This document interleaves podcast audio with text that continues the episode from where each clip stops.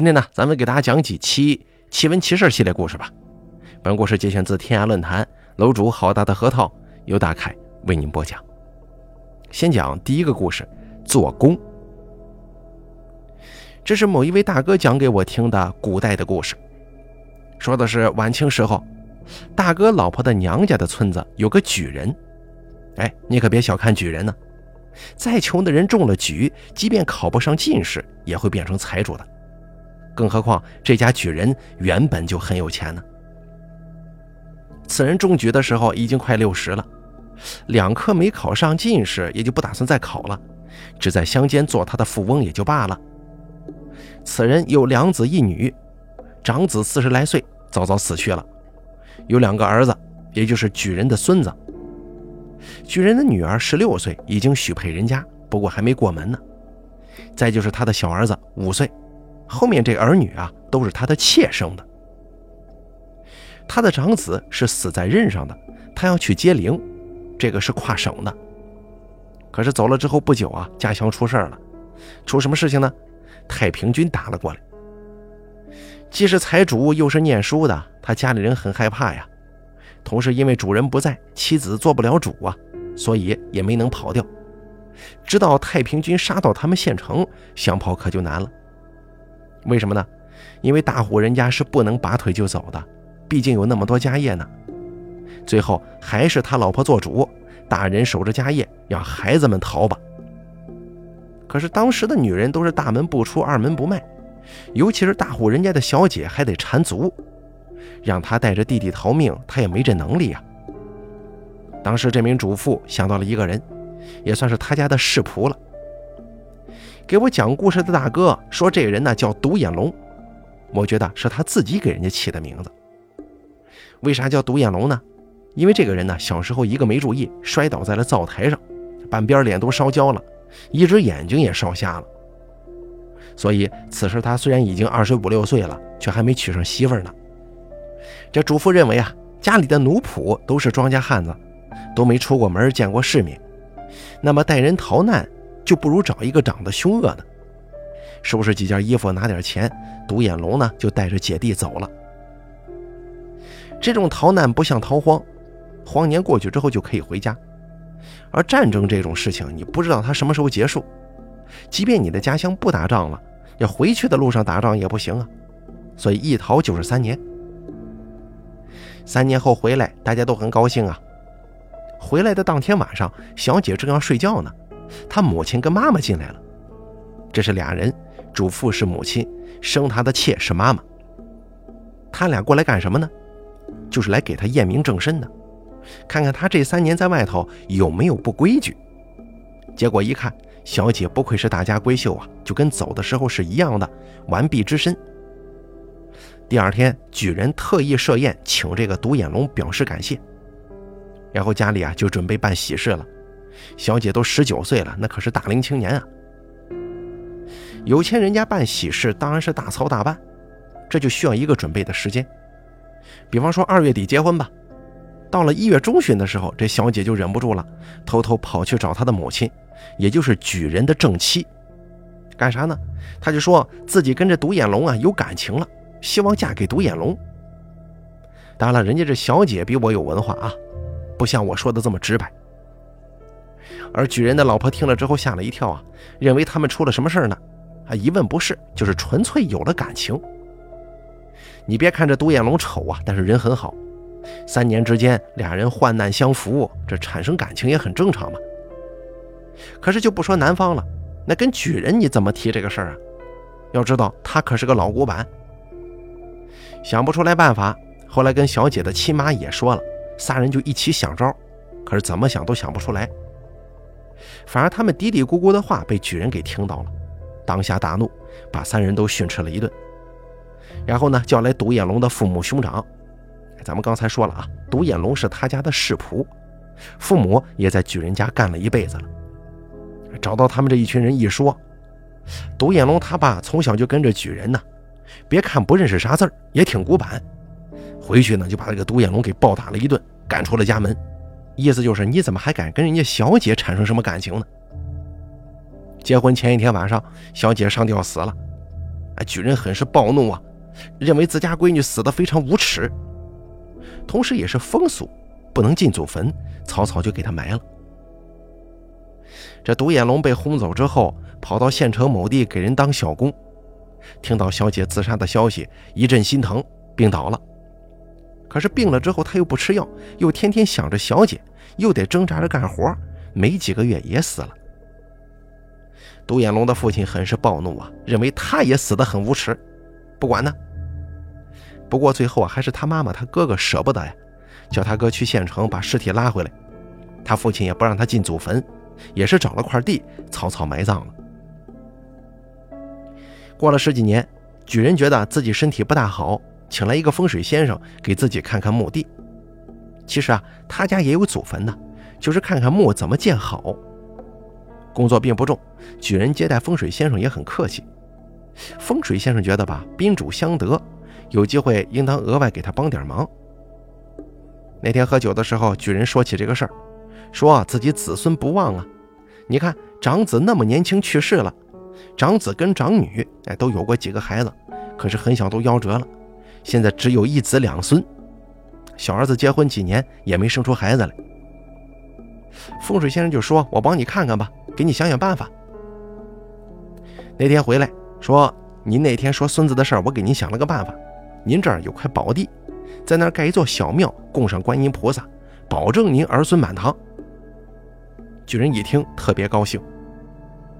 第二天跟风水先生去看地，巨人一看就说：“我知道这块地没主，是个荒地。我去县里头要个文书，咱们就能开工了。”几天后要回来文书，举人挺高兴啊，晚上请这先生喝酒，说：“还是您有本事啊！多少年了，这么多风水先生都没看出来那是一块宝地。”风水先生说：“哎，这可不是我有本事啊。”因为这块地是新生成的，这块地的左右葬着有情人呢。时机到了，地基发动，坟里起了变化，这才能看得出来。当时这个风水先生这么说了以后啊，举人没觉得有什么。可是晚上睡觉的时候，他一想这个事儿，哎，那块地左右两边埋着谁呀？要知道左右两边可没坟地呀。快天明了，他才忽然想起来。自己的女儿埋在此地一侧，也就一里多远。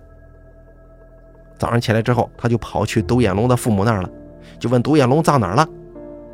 独眼龙的父亲说埋在哪里哪里了。哎，举人一听，这对了，正好在另一侧嘛。跟独眼龙的父母一说，独眼龙的父亲也气得不得了，说逆子死了还得坏人名节。举人就说：“我先去看看再说吧。”他看什么呢？他带了一群人去挖小姐的坟，倒要看看那里面有什么不对。可正挖着呢，他小儿子跑得上气不接下气的赶了过来，扑通一声就跪下了，跪求别挖呀！举人把他一脚踢到了一边，不听他的。一会儿风水先生也赶来了，也劝他别挖，说：“您看我多了句嘴，您这就起坟，这不是我缺了德吗？”可是举人也不听风水先生的劝阻，仍旧还是往下挖。很快坟就挖开了，别的倒没什么啊，就是墓壁一侧有一个洞，有碗口这么大，看不出来有多深。这不像是动物挖的，倒像是水流给沁出来的。不过此地干燥的很，哪有水呀？没过一会儿，独眼龙的父亲也跑来了，说他把独眼龙的坟也给起开了，里边也有一个洞。刚说到这儿，他就看见小姐坟里这个洞了，哎，就说跟这个一模一样。俩老头气坏了呀，让顺着这个洞挖，当然不是把洞扩大啊，而是此洞距离地面不过一米多，他们走一段就往下探一探，发现下面洞还在就行。这样两边相对而行，只走到相距两三百米的地方，下面就没洞了。哎，挖下去一看，果然两边的洞都是终结于此的。怎么回事？这是查吧。举人很聪明，想起了小儿子的举动，就把他叫了过来。在一番追问之下，终于弄明白了。小儿子很看好独眼龙跟姐姐的感情，他俩死了，小儿子也很悲痛啊。后来长大一点从朋友那听说临县有个高人，他就找了去了。他家有钱啊，就这么一个儿子了，所以说花多少钱他都不在乎。高人呢有钱就能办事儿，就告诉他一个方法，让他看看姐姐跟独眼龙投胎没有，没有的话就是心有不甘，那么再拿钱过来吧。后来呢，小儿子通过这个高人教给他的法子，看出自己的姐姐跟这个独眼龙还没投胎呢，这不又带着钱去了。然后啊，高人又教给了他一招，说是用这个办法可以拘唤鬼使，鬼使会慢慢的打通两个人的坟墓，一旦坟墓通了，俩人就可以去投胎了，而且下辈子就是夫妻。而事情进展到这儿，那已经是两年多前开始的事儿了。以这个速度来瞧，大概再有个半年呢，就能把这个洞给打通了。风水先生以及举人的老婆和妾都劝他，让他把这坟呢重新填上算了。举人说不行，说这样对不起我女婿啊。啊，虽然没过门啊，那独眼龙的父亲也不答应，说他死了也算是勾引良家妇女。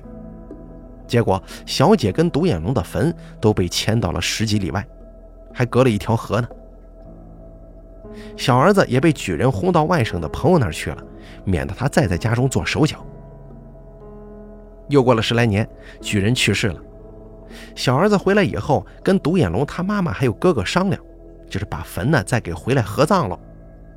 不过小儿子又去找到高人问，那个人说中间隔的时间太久了，如果把他俩再度进行合葬，能不能有个好结果，那谁也不知道。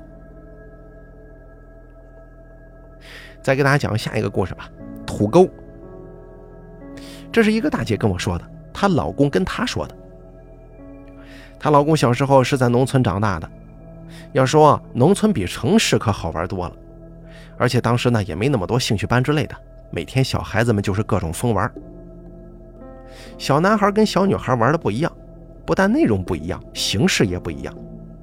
虽然都是一群人在一起玩，但是小男孩更喜欢疯跑。几个小男孩玩，有多大空间就会占多大空间。小女孩不一样，文静的多，喜欢聚在一起玩。可是，就是聚在一起的小女孩，那天居然走丢了一个，而且呢，跟她一起同玩的同伴，是回到村子之后才发现她走丢的。你看，丢了小孩了，这赶紧找吧！半个村子都出动了。在村外不远的一条土沟里，这小姑娘被人发现了。只见他正睡得香着呢，父母把他叫起来一问，他说自己一直在玩呢，只不过刚才有点累，跟一个小姑娘背靠背坐下歇会儿，然后就睡着了。父母就问他：“你跟谁玩呢？”但是他却怎么也想不起来了。这是第一个啊，后面每隔个几天就有小女孩在这条土沟睡着。第一个睡着的小女孩还可以说他们在附近玩累了睡了。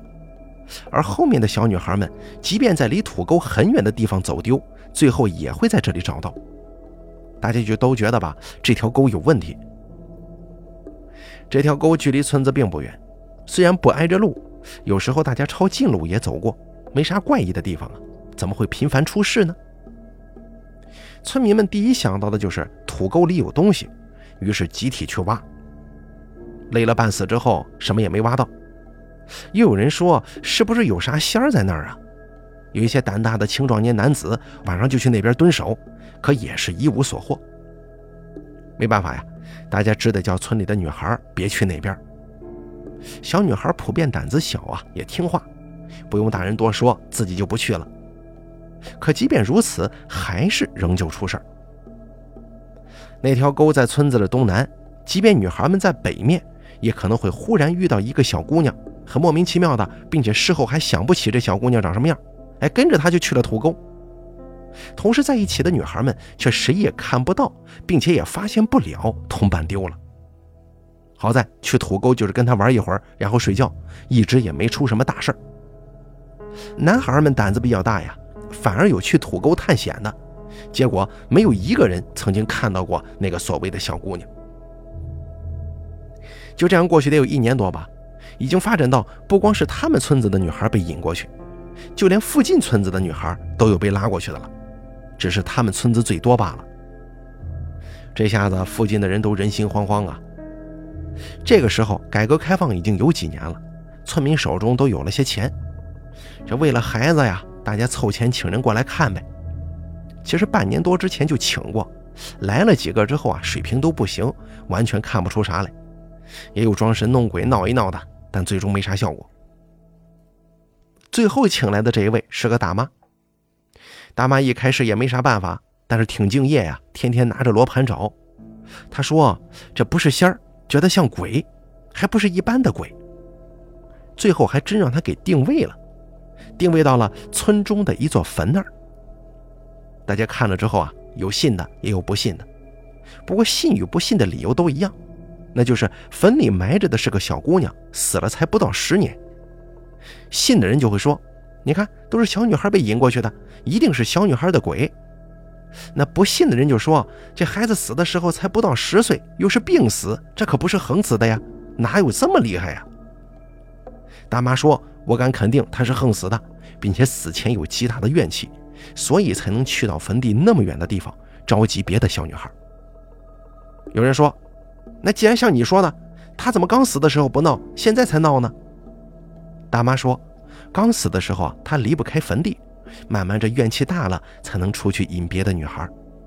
你们看，别的女孩就是跟他玩一玩，睡一会儿，没啥大事儿。其实啊，他是在吸取女孩的精气呀。再过个几年，他就很有可能会要人命，就变成妖怪啥的了。为什么一群人在坟上说这么多呢？因为一到这儿，女孩的父母就很生气。认为怎么我闺女死了这么久还给她栽赃呢？所以不说明不劝好他们没法起坟。最后啊，还是听从了大家的意见，把女孩的棺材起出来了。这个棺材呢，从外表来看就是一具非常正常的棺材，可是，一打开，所有人都吓了一大跳啊！只见这个女孩的尸骨以一种非常奇怪、非常扭曲的姿势躺着，此时她的衣服还没有完全腐烂。可以看得出，胸口的衣服已经被抓烂了。棺材内壁四周，但凡是他的手能够够得到的地方，都可以看出一道道指甲抓痕，并且还伴随着干涸掉的血迹。大伙一时没反应过来呀。只见这位大妈告诉众人，说她下葬的时候啊，其实还没死呢，埋进去以后，缓缓地醒了过来，害怕呀，同时也憋得难受，所以抓烂了胸口的衣服。并且还在棺材上留出了血痕。被亲生父母活埋，你说这怨气能小了吗？虽然父母也不是故意的。这大妈话还没说完呢，女孩的母亲就昏过去了。这下子问题找到了，那该怎么解决呢？最简单的办法就是烧掉，但女孩的家人不同意。本来吧，他们就觉得这实在是太对不起女孩了，怎么能给她一把火烧了呢？既然烧掉不行，就改葬吧，还得以各种方式进行镇压，化解他的怨气。同时，每年都得请人超度，要持续十二年，这都是一笔不小的费用啊。但是这个女孩的父母还是坚持用最后的一种办法，看来呀，对自家女儿的死也是深感愧疚的。再给大家讲一个助手的故事，这是逼着我一个朋友听他妹妹说的，他妹妹学姐的故事。去年的时候，这位学姐失恋了，也不是多长时间的恋爱，从认识到失恋也不过就半年。可是这个事儿啊，对学姐的打击是很大的，大到什么程度呢？此时学姐刚刚离开大学上班，难受的工作经常失误，一个多月以后，老板忍无可忍，把她辞退了。而这会儿呢，她也没心情再找工作了，家里父母看她这样也不好催她呀，想着缓一段时间可能就好了。白天有父亲母亲劝，没事的时候呢，同学朋友也会关心他，还算好。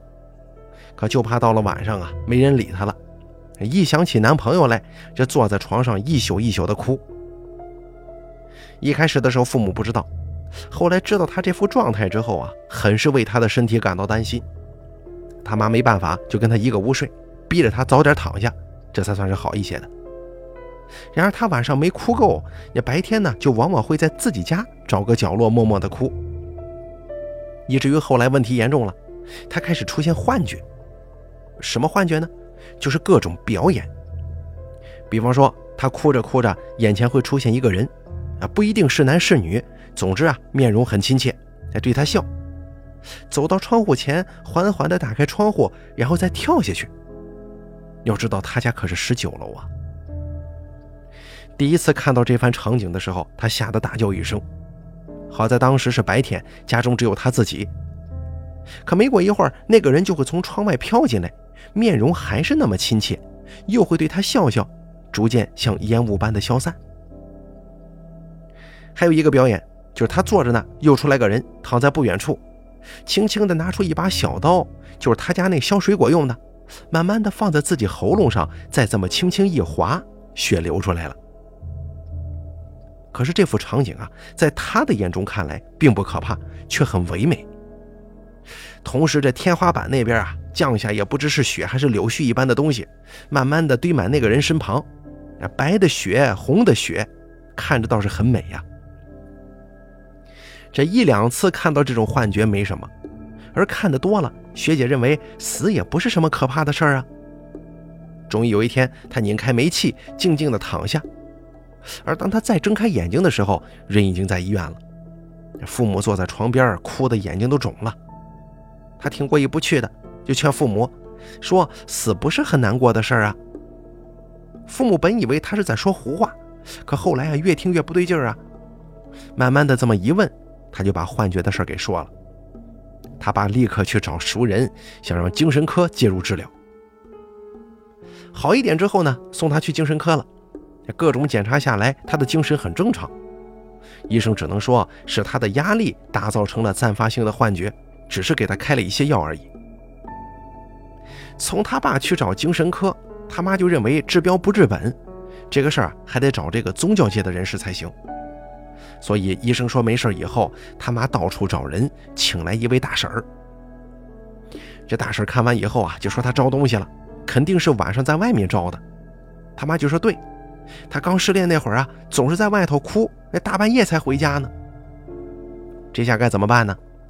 大婶认为比较棘手，最后请了一位助手，而那助手呢就住在他家，吃喝拉撒睡全是这位学姐负责。晚上要插上房门跟学姐睡，屋里再闹腾，学姐的父母也不能去打扰。啊，当然了，人家这个助手是女的啊。那怎么办呢？为了救命，只好答应啊。也没什么，就是天天晚上助手在他屋里闹，又唱又跳的。学姐可是睡得很死。哎，他父母很高兴啊，因为学姐既然有了这番表现，那就证明是好转了。要知道，他打失恋那天晚上开始就没睡好过。过了大概一个多月吧，那位大婶过来把他的女助手给带走了，那学姐也就没事了，再也不出现幻觉了。不过一提起他那场恋爱，还是哭哭啼啼的。再给大家讲下一个故事，捉奸。这是我一朋友给我讲的他客户的故事。这位客户姐姐姓冯，前年结的婚，结婚的时候啊买了一套房子，不是我们这儿啊，是他老家那边。虽说是三线城市吧，房价跟他的工资比起来也有点承受不了。房子买的自然也是靠近郊区的，相对便宜。去年某月，冯姐出差提早回来了，不过呢也没提前太早，只是提前了一天。回来之后，她想给老公一个惊喜。下午到了家，早早吃点东西就去买菜了。买完回来一顿忙活，都准备好了，就等她老公回来呢。结果直到晚上七点钟，老公还没回家。她给她老公打电话，也没说自己在家里这个事儿，只是问她老公你在干什么呢？老公就说在公司加班呢。问他几点回家，他说怎么着也得加班到八点左右，电话就撂了。冯姐觉得挺无聊啊，那个时候天还凉着呢，北方这边用不着天天洗澡，她昨天回家之前就在宾馆洗过了。现在干了一天活，又百无聊赖，于是决定坐着也是坐着，洗个澡去吧。他家淋浴在卫生间，进去之后打开了灯，这个呢不是照明的灯，是取暖的灯，浴霸那自然是非常亮的。因为灯光十分充足啊，冯姐当时就发现了一个很不对劲的地方，是什么呢？就是在地漏那个位置有一根头发，这头发一看就不是她老公的。因为特别长，还是黄颜色的。冯姐觉得吧，这头发黄的是染的那种黄，啊，不是正常那种黄。当时就气炸了，也没什么心情洗澡了。穿上衣服之后，越想越生气，把准备好的食材打包倒掉，坐在沙发上掉眼泪，等着老公回来。一直等到凌晨，才听到钥匙开门的声音。冯姐一听她用钥匙开门，就把这手机呢给放下了。家里一盏灯都没开，所以她老公进家之后，并不知道冯姐已经回家了，还在门口一边脱鞋一边唱歌呢。从她一进门，冯姐就闻到了一股扑鼻的酒气。哼，她根本就不是加班呢，是去喝酒了。换完鞋，回过身子，开灯。老公一眼就看到坐在沙发上的冯姐了，当时吓了一大跳，然后就问：“你怎么回来了？”可是话还没说几句呢，就冲进厕所狂吐。冯姐的气就更大了呀！怎么着啊？你看见我就吐，你这是要疯啊！吐完出来，老公直奔卧室，进屋就倒床上，说：“我不行了，重度酒精中毒，你别跟我说话，让我缓缓啊！”冯姐哪管这一套啊？气得拿着那根头发就进了屋，踹了他好几脚，就问他这谁的头发？老公戴上眼镜看了半天，说不行，哎呦醉眼昏花呀，啥也看不见。冯姐才不信呢，就吼着问他这谁的头发？她老公没办法坐起来，凑过来看了看，哈哈傻笑几声说：“哎，怎么是黄色的呢？你染头发了？”冯姐恨不得给他一嘴巴，拉起他来就问他：“你说这谁的？”不说不许睡觉。老公想了想说：“咱家养的鸡毛的。”冯姐气坏了，就吼他：“咱家没养狗。”老公说：“你看你怎么不养狗呢？狗多可爱呀！”就这么胡搅蛮缠到了半夜，最终老公睡过去了。冯姐也是连气加累的说不出话来，又坐在客厅哭了一夜。第二天早上，冯姐刚迷糊着，听老公手机响。她自从回家，冯姐就追问她，就一直没脱衣服嘛，手机还在她身上呢。冯姐不理她，一会儿老公被手机吵醒了，接电话，冯姐就在外面听他们之间的对话。这听来听去呢，应该是老公的一个哥们打来的。这哥们应该是问老公今晚还去不去喝酒了。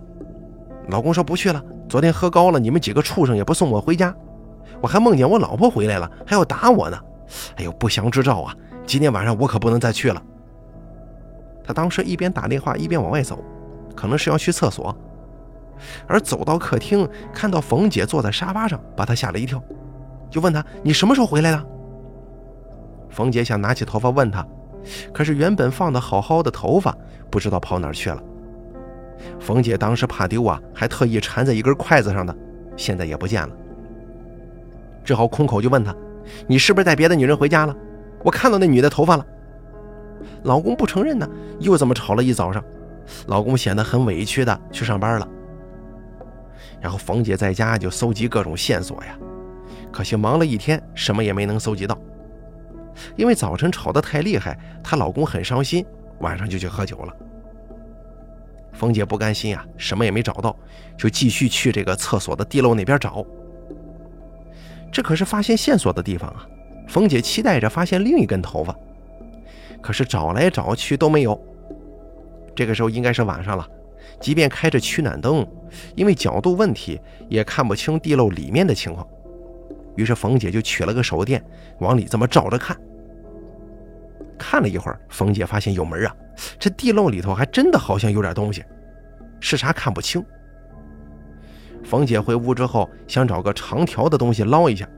拿了个粗铁丝过来，再照照看，里面的东西啊升上来一些了，可冯姐还是看不出那是啥，只是心中感觉到很害怕，也说不出为什么害怕来，只是呆呆的看。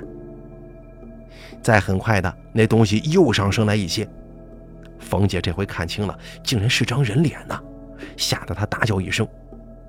不料她不叫还好，这一叫，人脸忽然就从地漏冲出来了。原来不只是脸，还有身子呢，整个就这么趴在了他的身上。冯姐只看到是个黄色长发的女人，当场就吓晕了。知道她老公回家，才把她给救醒的。好在今天老公没喝多。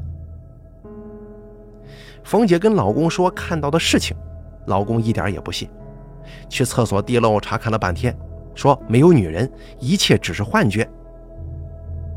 可是从那以后啊，冯姐就得了很严重的精神衰弱，每天只能睡三四个小时，这还是多的时候。并且还总说有鬼。她老公也没办法了，去给她各种打听，还真打听到一点消息呢。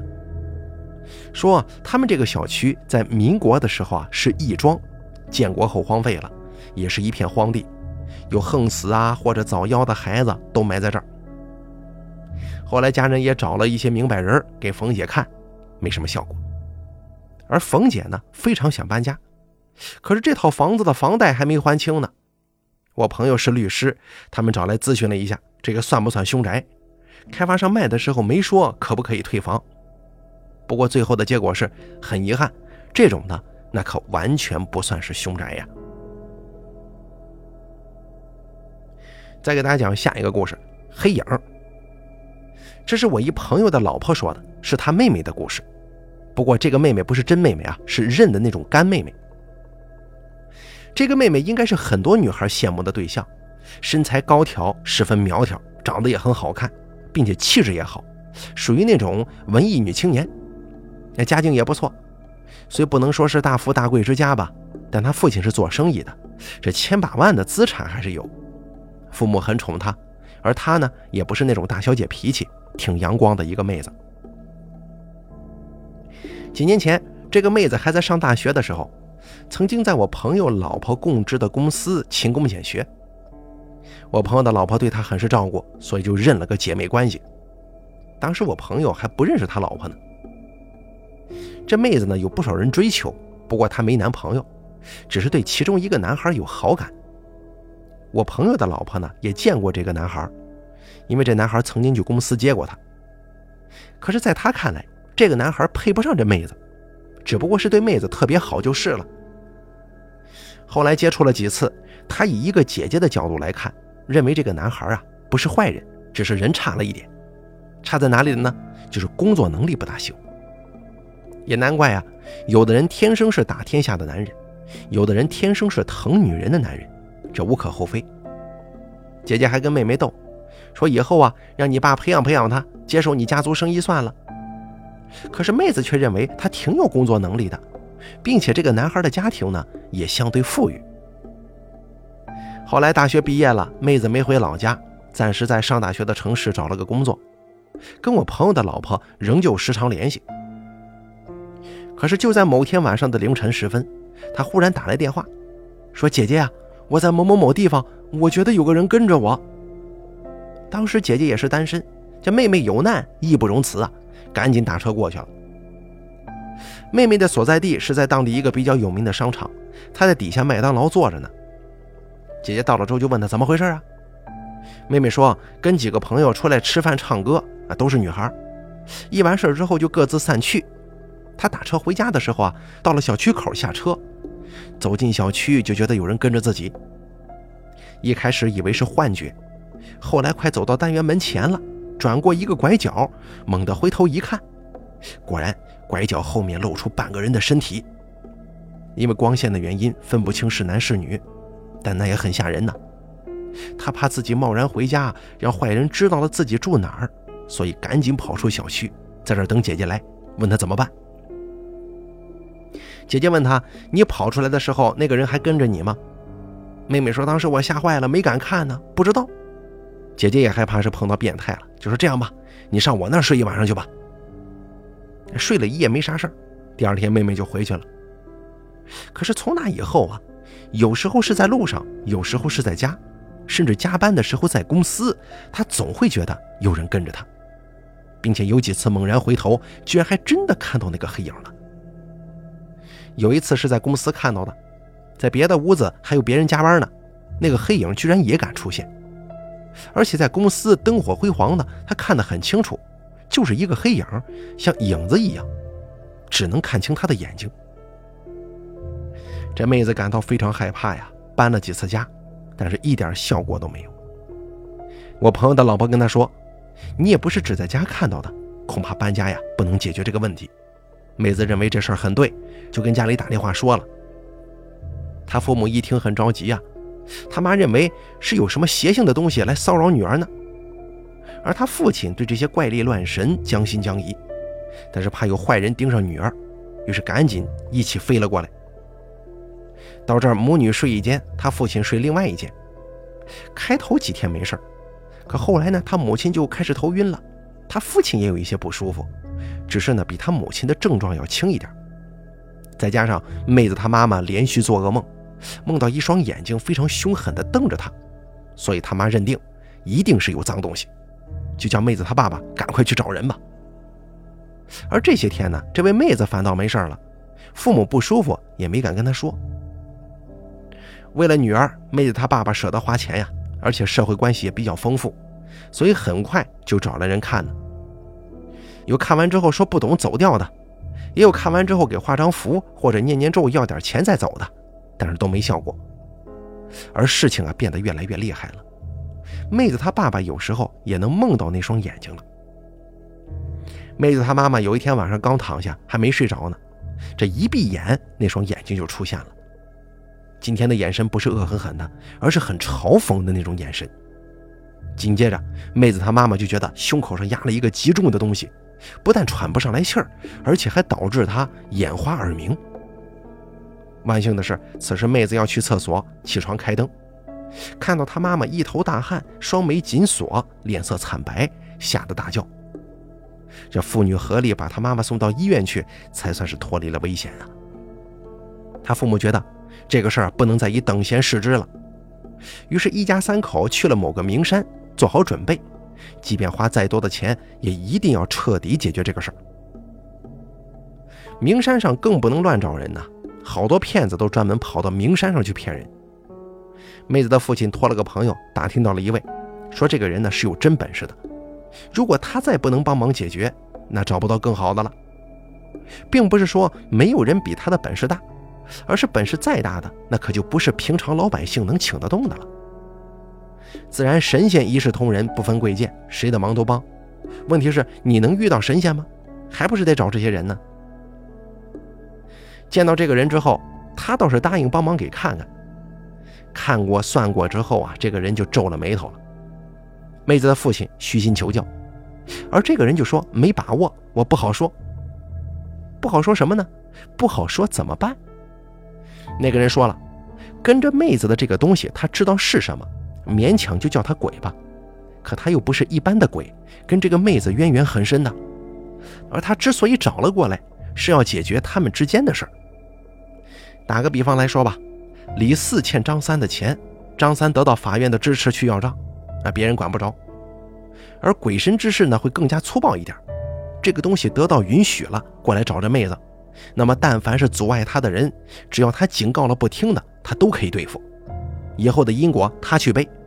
目前谁阻碍他，他就收拾谁，没人管得了。